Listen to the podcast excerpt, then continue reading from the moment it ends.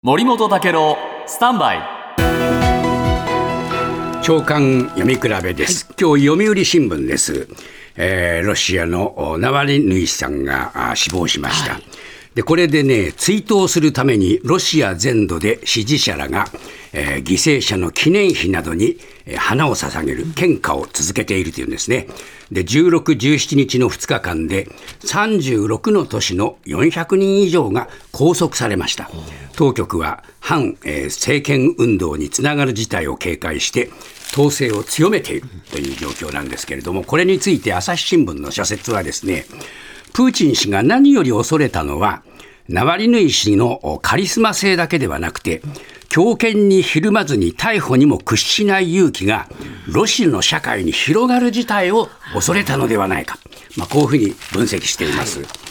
で日本経済新聞はですねプーチン政権ではですね過去にも体制に批判的な多数のジャーナリストや政治家活動らが、えー暗殺されたり不審死したりしました、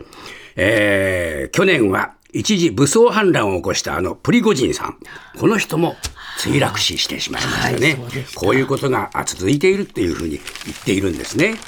でこれについて、えーこれ読売新聞が社説の中で論じているのはですね、